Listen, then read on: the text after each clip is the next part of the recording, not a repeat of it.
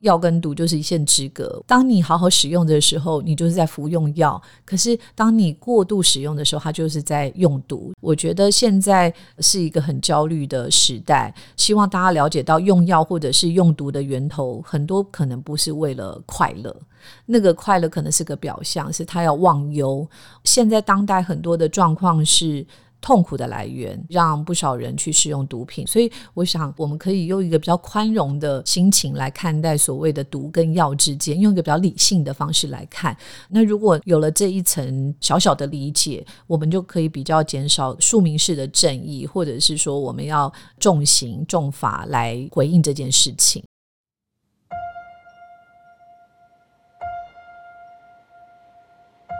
欢迎收听《迷成品 Podcast》，今天读什么？在这个单元，我们会精选一本书，邀请来宾深度分享，聊聊这本书带给我们的阅读趣味、启发与思索。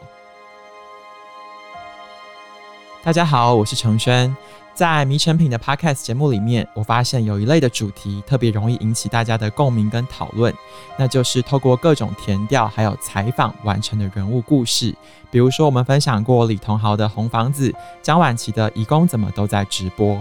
这一类型的书哦，往往都呈现了一种千人千面的多元视角，可以帮助大家看到这个世界的不同风貌。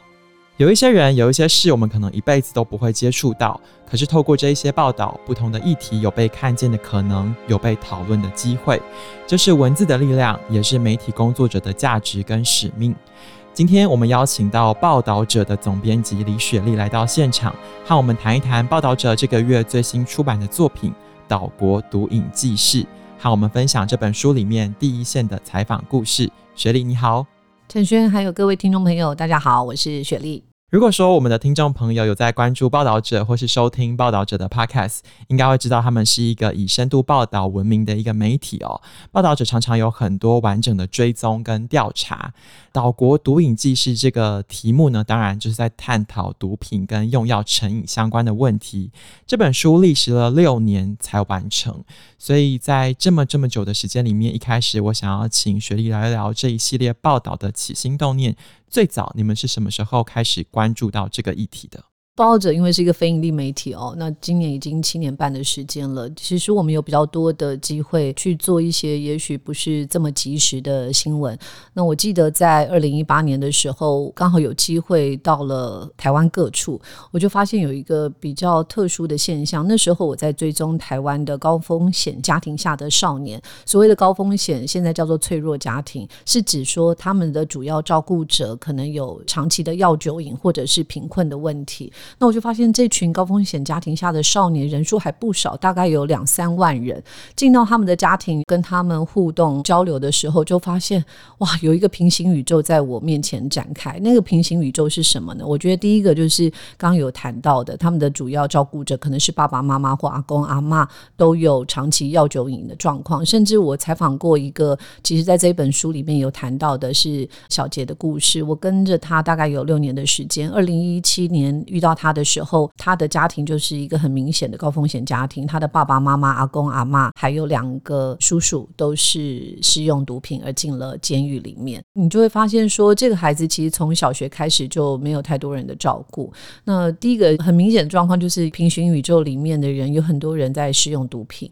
那第二个就是，我发现说，像小杰，他是很特殊的孩子，他完全没有步上爸爸妈妈的后尘。可是我们看到有另外一群在风险家庭上。长大的小孩，他可能需要金钱，他可能会因为家里的不快乐，他就会提早的中辍，而就去卖毒。那这个卖毒，我们在台湾的语境下就叫做小蜜蜂，就他们像小蜜蜂一样，可能就是给他一千块或者是八百块，他就帮你运毒。然后在国际的脉络下，我发现这也不是只有台湾的状况。像在国际，我们曾经去到矫正学校明阳中学里面，就发现第一次有两个大马的少年，他因为运送 K 他命来到台湾，他也进到明阳中学里面，所以你会看到在底层的这些少年们，因为金钱的需求，因为需要依附感，所以他就进了帮派，或者是被人利用。那我自己觉得这两种现象都让我觉得蛮难受的，这是我们主流社会所看不到，他等于是在一个台湾的法律的边缘，然后没有被接住，没有被看到的一群人，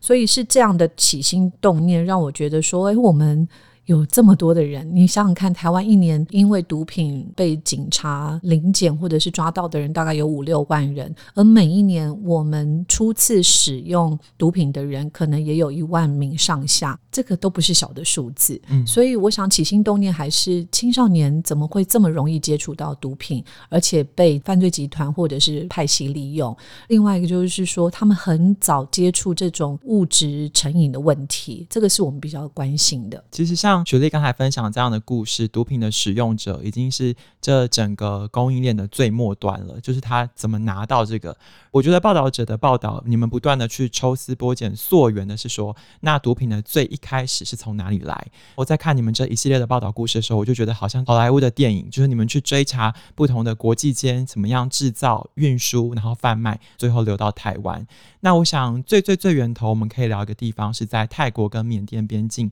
一个叫做善方的地方，这边是毒品的一个制造中心。那那时候你们看到的是一个怎样的状况？主要是二零一九年的时候，我们看到 UNODC，也就是联合国毒品问题办公室，它出了两份报告，在这两份报告里面都有谈到台湾，我们就还蛮惊讶的，所以我们就采访了这个 UNODC 的专员。那他那时候就告诉我们说，他发现，在二零一五年以后，台湾在整个东亚的安毒，我们讲的安毒就是安非他命的产业链上，就扮演一个蛮重要的角色。但这个是有背景的，因为在二零一四年、一五年左右，就发现过去在广东。沿海它有制毒村，但这个制毒村因为大力的弃毒，所以让这个制毒村就慢慢的转移到缅甸的善邦或者是泰国北部。那从广东移到这个善邦以后，它的状况就很不一样。那状况很不一样是指什么呢？就是说这里是一个三不管地带，它有很多的缅甸的反抗军，反抗军为了要资金和要支持军队的资源，所以他就容许大家在那边制毒。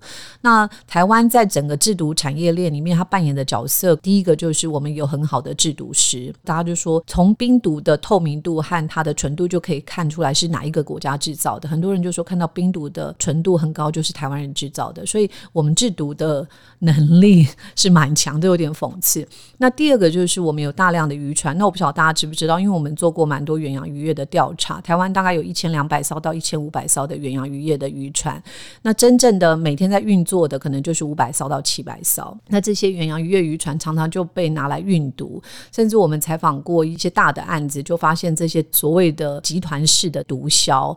他们就是会跟，譬如说菲律宾明达纳尔拥有武器的人交换，他会用毒品交换他的武器。那这样子的话，就是他在运毒的时候就比较不怕别人来抢劫，所以他是一条龙，他有他的船队，然后他在金三角会有一个运输的队伍，然后在海上海运的时候他会有渔船。那接着他很会包装，台湾人非常会包装，所以我们以前看到海洛因专会有一些品牌，然后现在如果是安非他命，他会说他的品牌叫铁观音。所以行销上很厉害，然后我们双语人才很多，所以我们的毒品会卖到日本去。我们有大量的日语人才，我们可以卖到澳洲去。那所以台湾就变成这个东亚的贩运链上一个中继站吧。它制造是在金三角，可是用海运的方式送到了台湾，再从台湾放到大洋洲或者是东北亚，包括韩国。那这个就是一个四千公里，我们说是千里长征。它跟过去在广东沿海出来很快。不一样。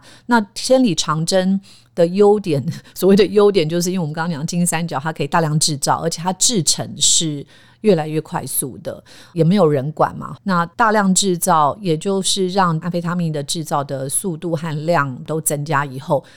他就让使用者变多了，因为他在养这个使用者。那这个是我们在讲毒品要溯源，这个就是蛮关键的，是因为我们不会因为自己是海岛国家就跟这些没有关系。嗯，对。那另外一个我觉得还蛮有趣的，也可以跟大家分享，因为在印尼和菲律宾还有香港，他们对于毒品犯，我想大家知道之前的菲律宾总统杜特地他就是打击毒品嘛，那印尼总统其实也是强烈打击毒品，毒品犯在这两个国家几乎就是死刑。我们曾经进到印尼的巴淡岛上面，那就有六个是台湾的死刑犯，因为贩毒而被判了死刑，也都是渔工。那在疫情之下，也没有什么样的其他的收入，就想要搏一笔。那现在还是在死刑的状态，他们就很希望能够换来无期徒刑，譬如说总统大赦。的确是有这样子的例子哦。那只是从印尼的，我记得是在一两年前的数据，其中一百二十三个死刑犯里面，六分之一就是台湾人。所以你可以看到，台湾在整个东南亚的贩运产业链上，我们刚刚说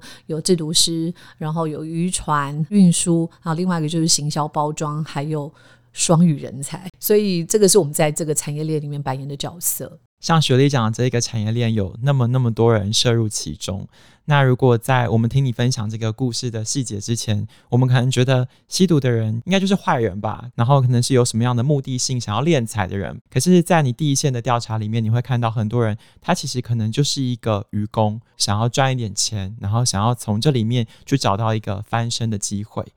我觉得就像刚才你说的，透过这样子的故事，我们会看到这一些真正人物的群像，他也在报道里面立体了起来。我在这个过程里面看到一些比较特殊的故事，是他们在这个运毒的里面，是不是已经累积出非常非常巨大的财富？他们甚至有所谓的律师团，会去设定不同的犯罪断点，让弃毒这件事情变得很困难。他们实际上是怎么做到这件事情的？我觉得在讲毒品的时候，譬如说我在写这本书的时候，我也很怕会美化吸毒这件事情。其实毒品这件事真的是有很多不同的角度可以去看待。譬如说我们刚刚在讲贩毒集团，它就是很明显的是 organized crime，就是一个集团式的、组织式的犯罪。像这种集团式、组织式的犯罪，我是对它没有同理的，因为通常这样的犯罪组织，它获得的是很大的暴利，而且他们透过制造、贩运、转让，的确是伤。害了非常多的人，但是我觉得在施用的光谱里面，有一群使用者，他可能没有贩运，他也没有转让，他就是自己使用。那这样子的人，大概是占我们每一年进到监狱里面，假设有两万多关的是毒品相关的犯罪，大概有四成的人他是纯粹的施用。针对这个纯粹的施用，我觉得比较。可以关注的是说，刚刚你问到，譬如说有律师啦等等的，我们就会发现，组织型犯罪的组织呢，它的确会有一个自己的律师团。那这个律师团呢，常常会出现在什么样的状况呢？譬如说，我们一开始有谈到，就是这种小蜜蜂或者是胶啊，就是跨国运送的人。一旦他们被抓到了以后，这些少年被逮捕，马上就会有律师现身。这有点像我们前一阵子在讲台检人口贩运的这件事情。如果他是被组织吸收，而他被弃捕的话。他的组织为了让这些少年不要供出上游，常常会有律师到场，就告诉他说：“我会好好照顾你的家人，我会给你家人一笔钱，反正你是未成年人，你的罪不会这么重，可能就是到少年监狱去待一下，然后没多久就会被放出来了。”所以律师团会在这样子的时刻出现。这是我为什么说我一开始起心动念也比较是关注这种未成年的孩子。你知道他们在旅馆或是酒酒店被绑毒品的时候，他可能是绑在大腿，或者是绑在身上，直到上飞机那一刻，他可能不一定能够判断到底那个毒品是什么，嗯，甚至到那个时候他才知道可能是毒品。这些小孩子也不一定有吸食的经验，所以他们就是真的是被利用，然后告诉你说：“我请你到台湾来，你从大马过来，我给你十万台币，你顺便可以来观光旅游三天。”可是他没有想到说会是这个状况。那通常那个断点是他来到台湾，如果被抓了，那个 line 他就会马上通知对方说我现在被抓了，然后这个手机就被没收了嘛。那 line 就会马上，譬如说他的朋友就赶快消失了，所以你也找不到那个断点。所以我是觉得，在整个集团犯罪里面，最底层的那些人还是。蛮可怜，他可能是最底层的愚公，但是你说他要溯源到哪里？因为他会有，譬如说有子船、有母船，还会有最上游的人，他可能只会知道上面是谁，但是最上面的人到底是谁也不知道。嗯、然后透过这种 Line 或是 WeChat。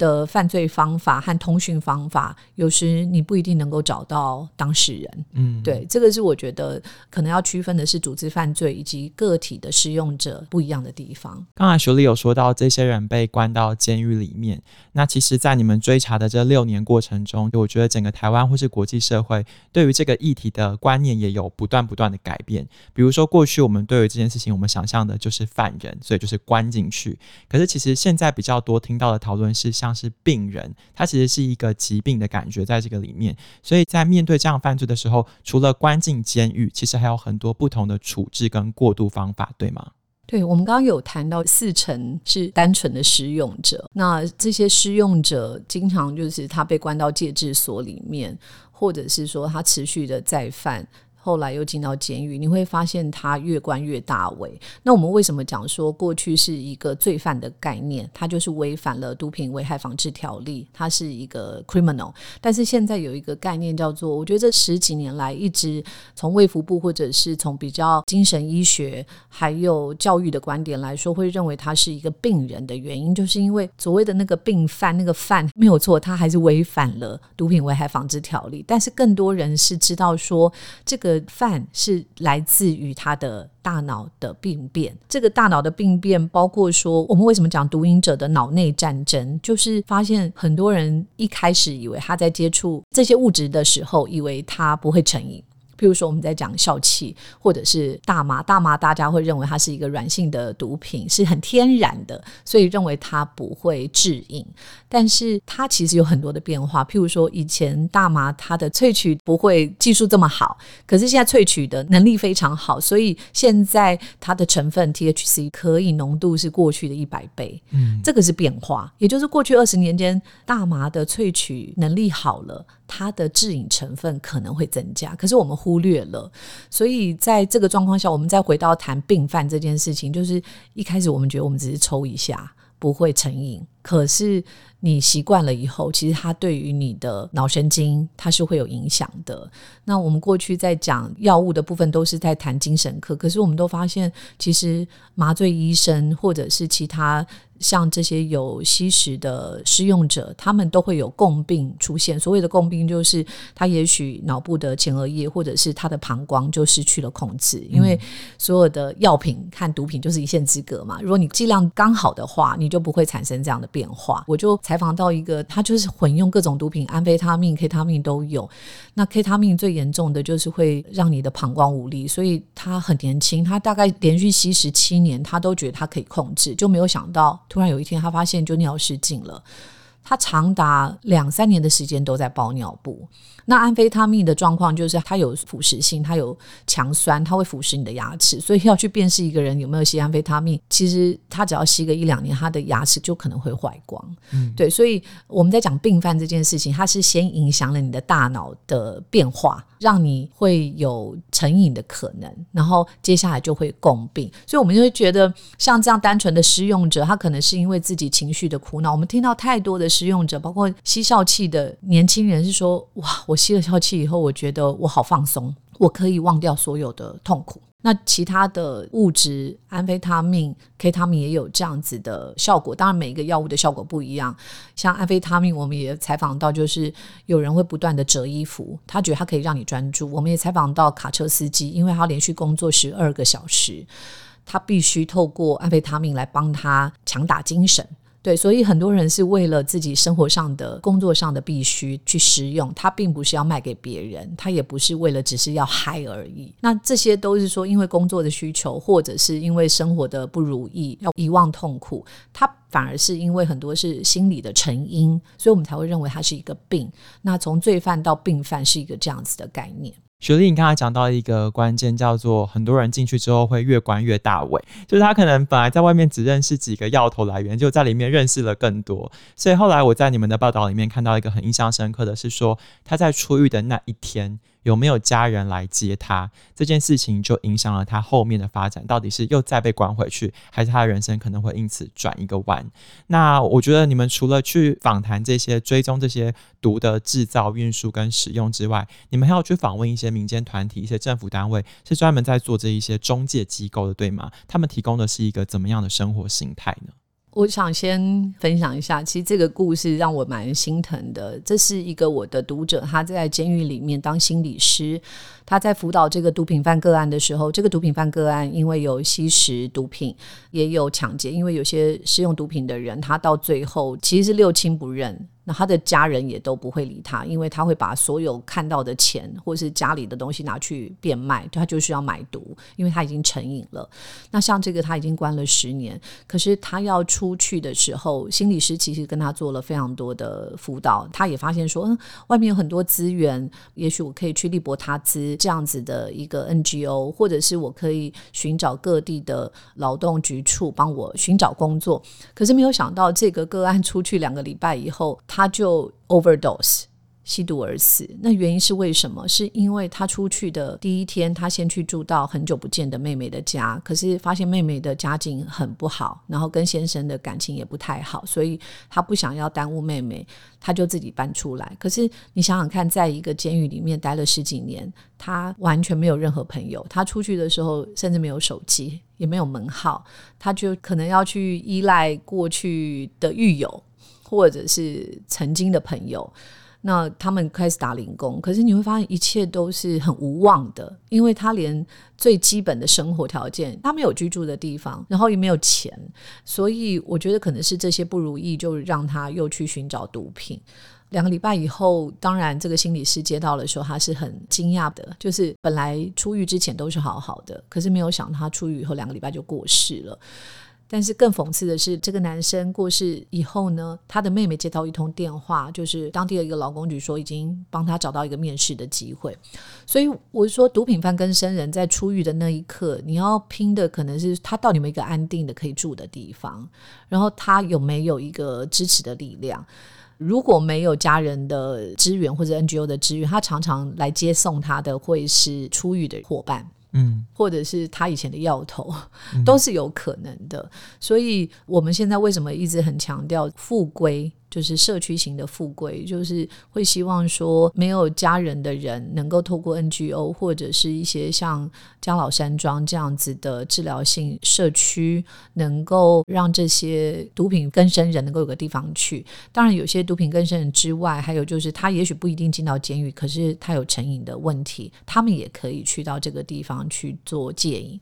不过，我觉得比较大的差别是，以前都是宗教性的戒瘾，嗯，对，就是告诉你传福音啦，就是让你知道说上帝在帮助你。可是现在有更多的辅导的方式，它不一定是宗教性的，它可能是包括咨商的方法，或者是真的协助你找工作。我真的要呼吁一下，就是说很多人不愿意给曾经有过毒瘾经验的人一个工作机会，可是工作的复归这件事情是蛮重要，让他觉得自己的生命是有价值的。让他觉得说自己在这个世界上还是有个功能，不然我们现在还是很习惯用重刑的方式，认为这是解决问题。其实对毒瘾犯来说，你要关我七年、十年或者是死刑都没有意义，因为我现在就是。一个渴求药物的状态，不管你要关我几年，其实我都不 care。所以这个是毒品犯真正的状况，成瘾者的真实的状况。那我觉得在宗教的戒治协助下面，包括精神科的药物，还有其他我们刚刚讲到的很多人共病，像我们现在老龄化，其实监狱里面有很多已经被关到老的毒品跟生人、毒品犯，他们出来的时候，可能需要的是复健，需要的是认知的协助。因为毒品其实很容易让你的整个认知功能下降的更快，那这些我觉得可能都是社会上比较没有意识到，说好多人需要协助。嗯，雪莉，你讲到这个社会上的意识哦。我觉得就像是这个议题在你们的报道之前，大家能够看到的面向可能比较有限。那透过你们挖掘这样子的议题，我们可以看到你们说，其实过去我们好像是一种庶民式的正义观，就是我们很强调，比如说乱世用重典啊，就是用重刑。但是我在你们的报道里面，有看到的非常印象深刻的是，社会对重罪的执念也是一种瘾。所以，透过这一系列的挖掘跟报道，其实你说你们看到了很多的危机，但是也看到了很多的曙光。我有点想要请你在节目的尾声跟大家聊一聊，透过这六年的追踪跟调查的过程，你觉得未来你希望这个议题大家能够讨论的机会跟切点在哪里？如果说这一条路不管是修法，或是我们整个台湾的公民社会要去讨论毒品或是成瘾这个议题，我们能够多注意的事情是什么？其实，在这一篇的序言的时候，我有谈到三个的期许，就是我希望大家在看《岛国毒瘾纪事》的时候，可以再更宽容一点，抛开我们对于这种鸦片战争或是林则徐式的对于毒的看法。我们刚刚有提到药跟毒就是一线之隔，像我有时候睡眠不好的时候，我也会服用一些，譬如说抗过敏药。抗过敏药它会让你想睡觉，对，我觉得每一个人在生活的层面上都可能有大大小小不同的药物使用，所以为什么我们在这本书里面会谈到毒瘾者，但是也会谈到施用者或是药瘾者，因为它真的就是一线之隔。当你好好使用的时候，你就是在服用药；可是当你过度使使用的时候，它就是在用毒。所以我想，我们可以用一个比较宽容的心情来看待所谓的毒跟药之间，用一个比较理性的方式来看。至于说看待这本书的时候，我当然有三个自己的想象，就是第一个就是刚刚说的，不再谈毒色变。我们可以从不同的从司法、立法、预政、卫福或是医疗的角度来看，他们跟药瘾者的互动，还有药瘾者的处境是什么。那这个可能可以让大家看到台湾当代毒瘾的立体面貌。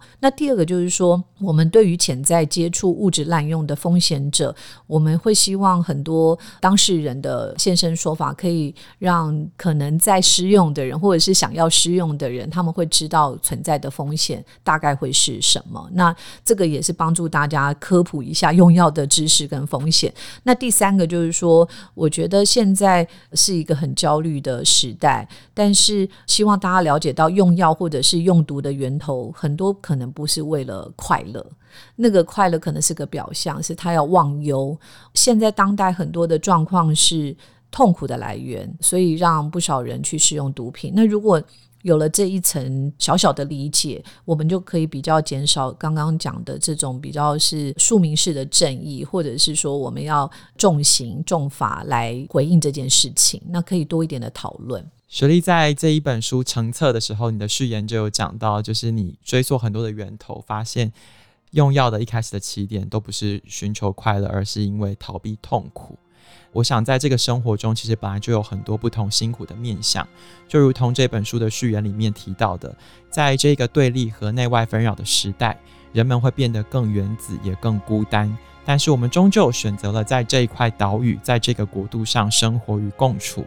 只有互相理解，不再活成一座孤岛，我们才有机会一起好好活着。